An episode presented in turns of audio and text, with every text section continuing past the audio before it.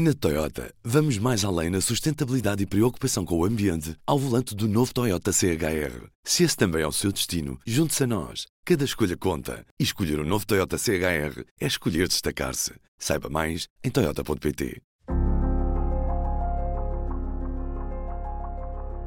Olá, o long read de hoje vem do livro Contos do Gin Tonic de Mário Henrique Leiria, publicado na nova Biblioteca P, uma iniciativa do público. Esta coleção de livros, feita pelos leitores e para os leitores, associa-se às comemorações dos 33 anos do público. Eu sou a Inês Bernardo e, porque nunca devemos beber sozinhos, junta-se hoje a mim o David Pontes.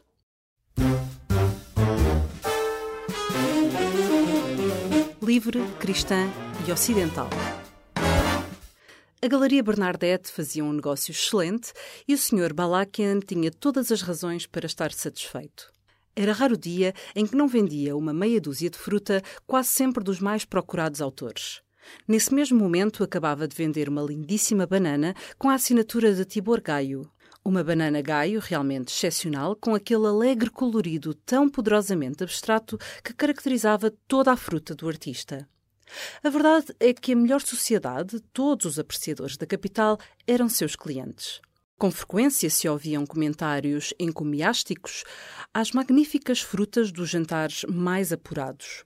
Um banqueiro tinha que resolver grave problema de finança e era certo e sabido. No fim do repasto surgia a fruta com excelentes assinaturas com o ministro mesmo, embaixador presente à mesa e pronto, lá estavam duas ou três peras capristano naquele estilo forte e seguro do pintor. Realmente, capristano era caro, mas ninguém discutia o preço. Valia e vendia-se bem. Pois ainda há dias me dizia o Dr. Lesoto, o conhecido crítico. Meu caro, ontem, em casa do Gualtério, havia uma maçã e dois abrunhos de Júlia Jardim que eram um regalo do melhor que conheço, estou-lhe a dizer, e tão maduros, uma delícia. Então aconteceu o inesperado. Estava o Sr. Balakian a polir uma pera Terensky quando lhe entra pela galeria uma alta patente do exército, da Casa Militar do Ducado. Explicou ao que vinha, com exatidão militar. Sua Excelência dava no dia seguinte uma pequena recepção a uma delegação de deputados em visita ao país. Muito bem. Sua Excelência necessitava de uma série de obras para a sobremesa das mais reputadas. Eram 60 talheres. Logo, no mínimo, seriam 60 peças escolhidas. O preço não interessava. Era só o Sr. Balakian apresentar a conta ao erário. Posto isto, o Marechal retirou-se, avisando que mandaria pela fruta no dia seguinte, às seis da tarde. O Sr. Balakian ficou tremendamente preocupado.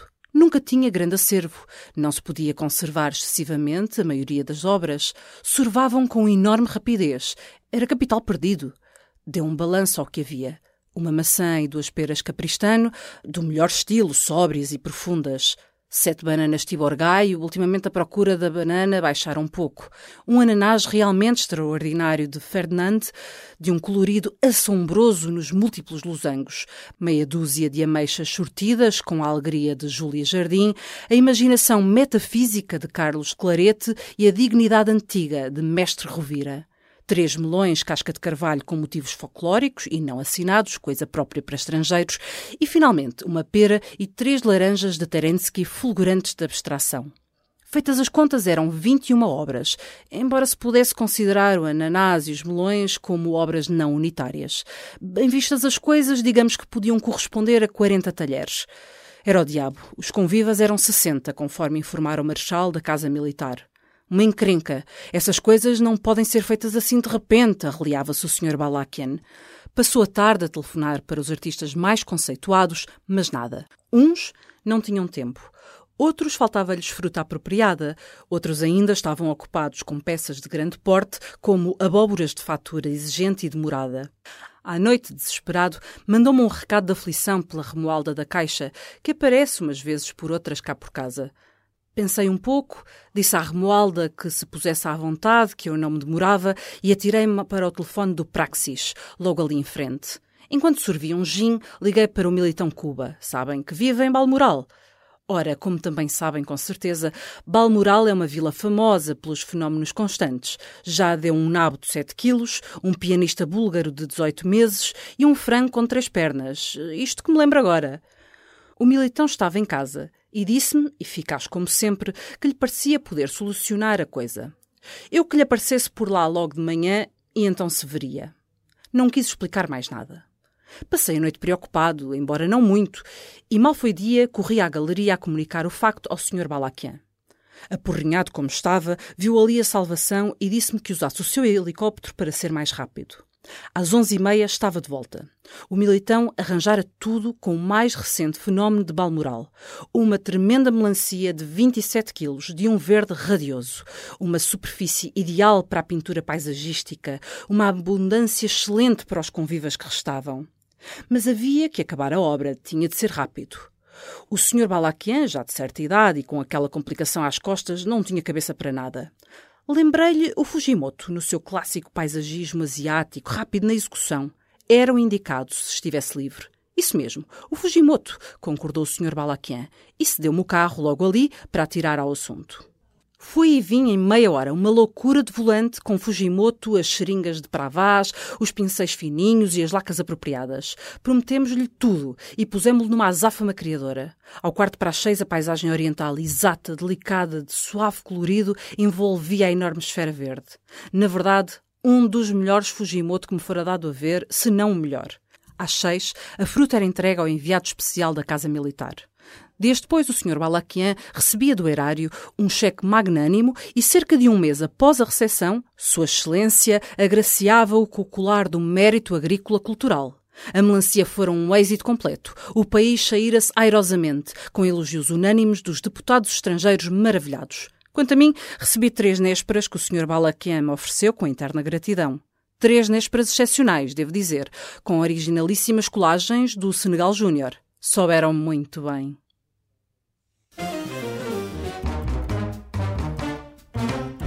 Engano. O ruído dos motores tornara-se ensurdecedor. Depois, de súbito, tudo ficou em silêncio. Foi à janela e olhou. Lá embaixo, os carros tinham parado, exatamente em frente à mansão. Abriram-se portas e as fardas começaram a sair, algumas de bota alta, olhando para cima. Recuou um pouco para não ser visto lá de fora. Encostou o cano da Stein ao canto da janela e, aguentando com firmeza na anca, atirou a primeira rajada num movimento sabiamente circular. E continuou. Enganara-se. Pela primeira vez. Vinham apenas dizer-lhe que fora eleito presidente. A velha e as coisas. Verdade se diga que o país era pequeno. Bem pequeno mesmo. Logo, é evidente, as coisas também tinham de ser pequenas para caberem. Dei os partidos. Havia o Partido Belicano e o Partido Crático. Assim reduzidos cabiam. Eram a oposição. Além disso, havia a posição, o general, os dois coronéis, o sargento, justicialista, o professor Mustache, autor da Constituição, e de cartas patrióticas ao corneta Pir, e a velha, dirigindo, claro.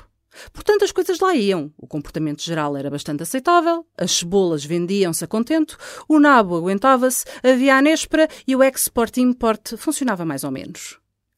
Mas também havia as eleições à porta. Era preciso tento, nada de imprevidências. E chamou-se o Galvez, dos suplementos literários, para montar o processo jurídico, organizar e levar o assunto a bom termo, como devia ser. O Galvez organizou. Leram-se as dignidades do preparo. O discurso ativou-se e a pátria foi avisada que estava em perigo. Houve cremeces. A velha explicou tudo ao país, mais uma vez, pela televisão. Elegeram-se misses e praticou-se música histórica própria da conjuntura. Assim se foram três meses, com várias bufetadas esclarecedoras aos que pelos cafés ainda não sabiam. Então chegou o dia do voto. Todos deram o papel que lhes tinha sido entregue alguns espancamentos disciplinares para clarear o voto e a contagem fez. A informação foi a seguinte: sopa de feijão branco, candidato belicano, 13.728. O bode, candidato crático, 13.727. Dona Josefa Surmer, candidato independente, 13.726. O general, candidato, 13. Donde, conforme a Constituição, o general foi eleito de novo, por maioria absoluta. Havia os seguintes impedimentos legais. Sopa de feijão branco não residia há mais de cinco anos no país. Inconstitucional, portanto. O bode era menor e não estava inscrito nos cadernos eleitorais. Inconstitucional, evidentemente. Dona Josefa Surmer não sabia matemáticas modernas, já residia há mais de cinco anos no país e, além disso, era Surmer totalmente inconstitucional. Vendo o acontecimento, o Galvez ameaçou escrever para mais suplementos, pondo tudo em pratos limpos, já que lhe parecia, tinha até provas, que Sopa era residente perpétuo. O Galvez foi chamado. A velha falou-lhe. O Galvez escutou. A velha explicou-lhe. O Galvez era patriota. O Galvez ficou convencido. Daí em diante, o Galvez passou a negociar, com exclusivo próprio, na exportação da néspera conservada, do pescado enlatado e da camisa enredada de bilros. Teve também o turismo e o gabinete alfandegário. Aqui se vê, portanto, que a coisa pública seguiu esclarecida, firme, como era de desejar. No entanto, dado o tamanho realmente pequeno do país, como aliás já fiz notar, houve que fazer mais umas reduções. A oposição passou a chamar só O e os independentes, devido à situação económica e à outra, ficaram apenas pendentes. Visto isto, o Galvez foi de ministro plenipotenciário para Tombouctou, como dizia a velha no seu habitual colóquio à lareira pela televisão. Para a frente, meus filhos. A pátria nos contempla e o passado nos espera.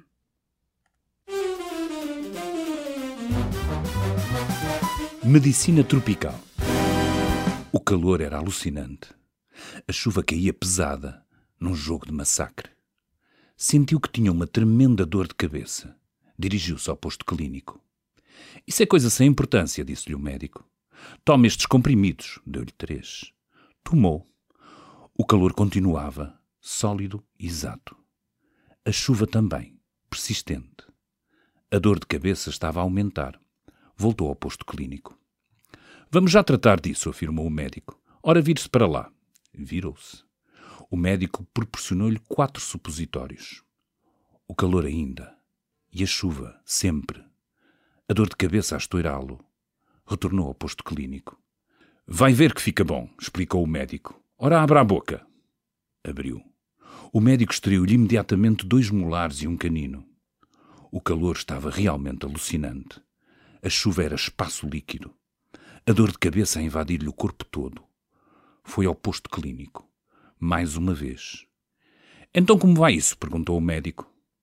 Puxou o facão e espetou, preocupado e consciente, através do médico. Resultou.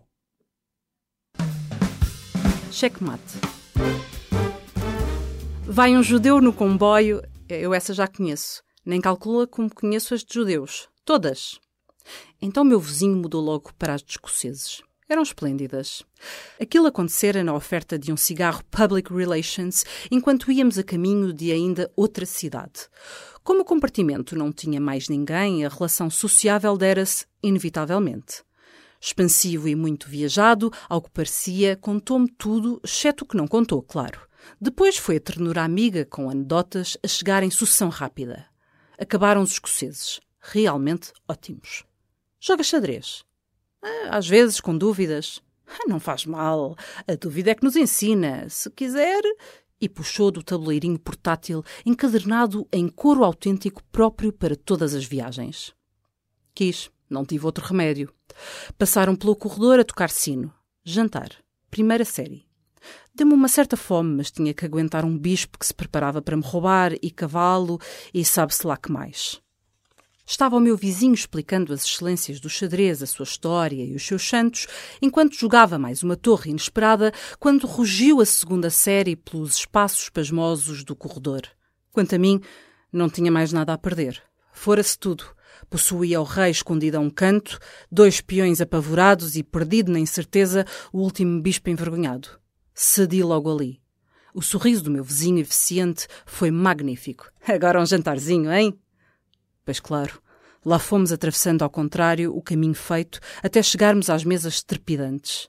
Comida de la reverendíssima patada, diria Juanito de Cuernavaca, se estivéssemos em Cuernavaca com Juanito. Entre a sopa e a parede, ouvi tudo. Tudo o que faltava. Café, conhaque e voltámos a oscilar. Já não faltava mais nada. Logo ao lado da discreta privada das carruagens em viagem, há uma porta de emergência, como sabem. Fácil, é só levantar a alavanca. São as emergências das viagens que a puseram ali. Levantei a alavanca e deu-me um desequilíbrio de ombro muito súbito auxiliado com um jeito de perna. O meu vizinho estava a explicar como se devem resolver os problemas da delinquência pré-juvenil. O resto da explicação hei de perguntar um dia destes à Érica, que sabe tudo de kindergarten, de delinquências e ainda de mais coisas. Vai um judeu num comboio? Lembrei-me de repente da história toda. É bem divertida. Gostava de lhes contar se tivesse tempo.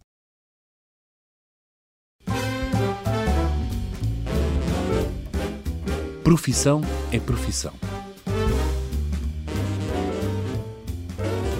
A noite estava alegre.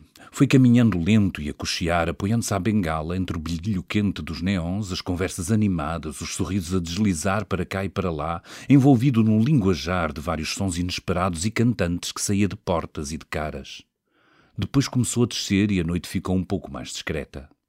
Os degraus altos causavam-lhe preocupação e cuidado, apoiando-se de vez em quando às paredes que lhe passavam ao lado. Lá embaixo continuou. Dobrou ainda uma esquina, cansado. A bengala com ponta de borracha não incomodava ninguém, não alterava os sons habituais. No pulso tinha 11h25. Caminhou um pouco mais e ficou encostado à parede, muito cansado, à espera. O outro abriu a porta e saiu. Assoou-se, cuspiu para o chão e começou a andar. Com um cansaço infinito e cocheando, desligou-se da parede e enfiou-lhe a bengala entre as pernas.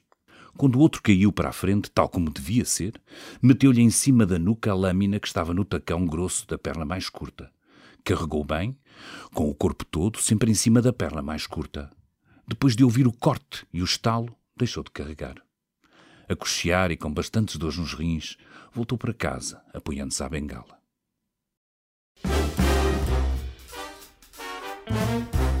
A sombra.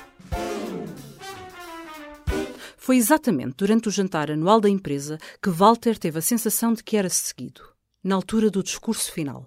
Falava o Dr. Raimondi quando a sombra passou veloz, recortando-se por instantes no fundo da sala.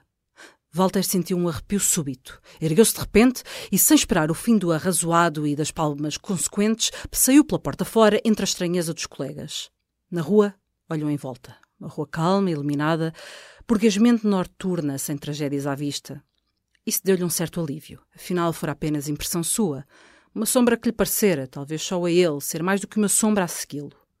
Foi andando devagar pelo passeio, acendeu um cigarro e olhou para uma montra de artigos para caçador, admirando o magnífico tigre, que, em posição de rosnido feroz, propagandeava uma marca de cartuchos para assassinar coelhos. E de repente, aquela coisa empalhada olhou para ele e a sombra que os spots atiravam para o fundo da loja pareceu avançar. Walter deu um passo atrás em pânico, tropeçando numa jovem que lhe sorriu agradável. Pediu uma desculpa interamelada, quase engolindo o cigarro, engasgou-se, cuspiu e caminhou em frente, apressado. Não podia ser. Aquilo não tinha lógica. Como diabo um tigre empalhado. Evidentemente, o que ele estava era cansado. Abrandou o passo, aquecido pelo neon dos grandes armazéns Bolora.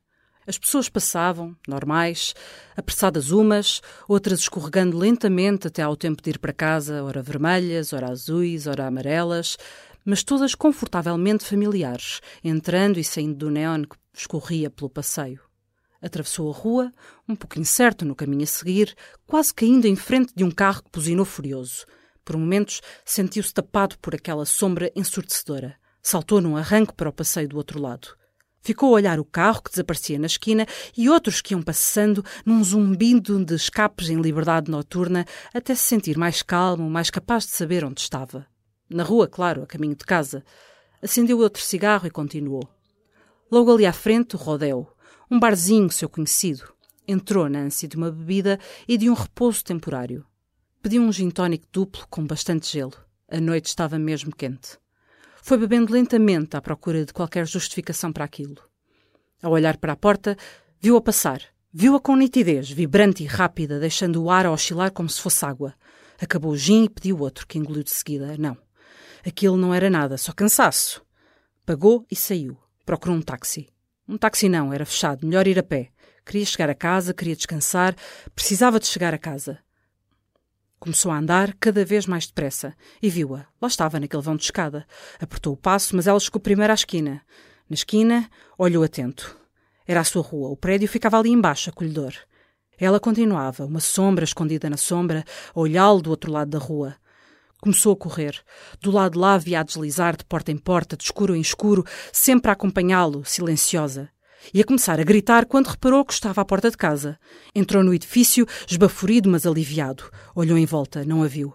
Boas noites, Sr. Walter. Sente-se mal? Interessou-se o Josué, porteiro de noite, com uma solicitude matreira. Boas noites, Josué. Não é nada, apenas cansaço. Venho do jantar anual lá do emprego, com patrões e tudo. Sabe como é? Pois, essas coisas cansam, concordou Josué, julgando saber. Cansam mesmo, Sr. Walter. Até amanhã, Josué. Até amanhã, Sr. Walter. Entrou no elevador com a sensação de se ter libertado de um acontecimento atroz. Saiu no décimo andar. O corredor estava calmo, brilhante de luz e repouso. Abriu a porta do apartamento e entrou. Foi até ao bar, preparou apressado um gin saudavelmente triplo, sem tónica, e sentando-se confortável no sofá, saboreou com um prazer todo novo, uma lentidão com luxo. Um bom sono, e amanhã tudo seria apenas um motivo para sorrir. E se não fosse? Bocejou, sentindo-se realmente cansado. Acendeu um cigarro, bebeu o resto do gin num arrepio de gozo, pousou o copo e levantou-se. Dirigiu-se para o quarto e abriu a porta.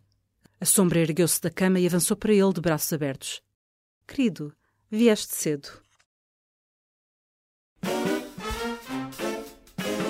Noivado.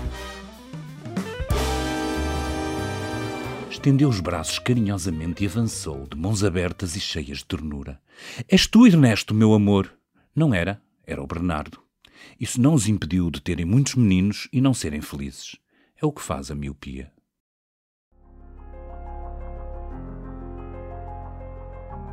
Contos do Gin Tonic, de Mário Henrique Leiria, publicado na nova Biblioteca P, uma iniciativa do público. Esta coleção de livros, feita pelos leitores e para os leitores, associa-se às comemorações dos 33 anos do público e está disponível todos os sábados com o seu jornal. Na Toyota, vamos mais além na sustentabilidade e preocupação com o ambiente ao volante do novo Toyota CHR. Se esse também é o seu destino, junte-se a nós. Cada escolha conta. E escolher o um novo Toyota CHR é escolher destacar-se. Saiba mais em Toyota.pt.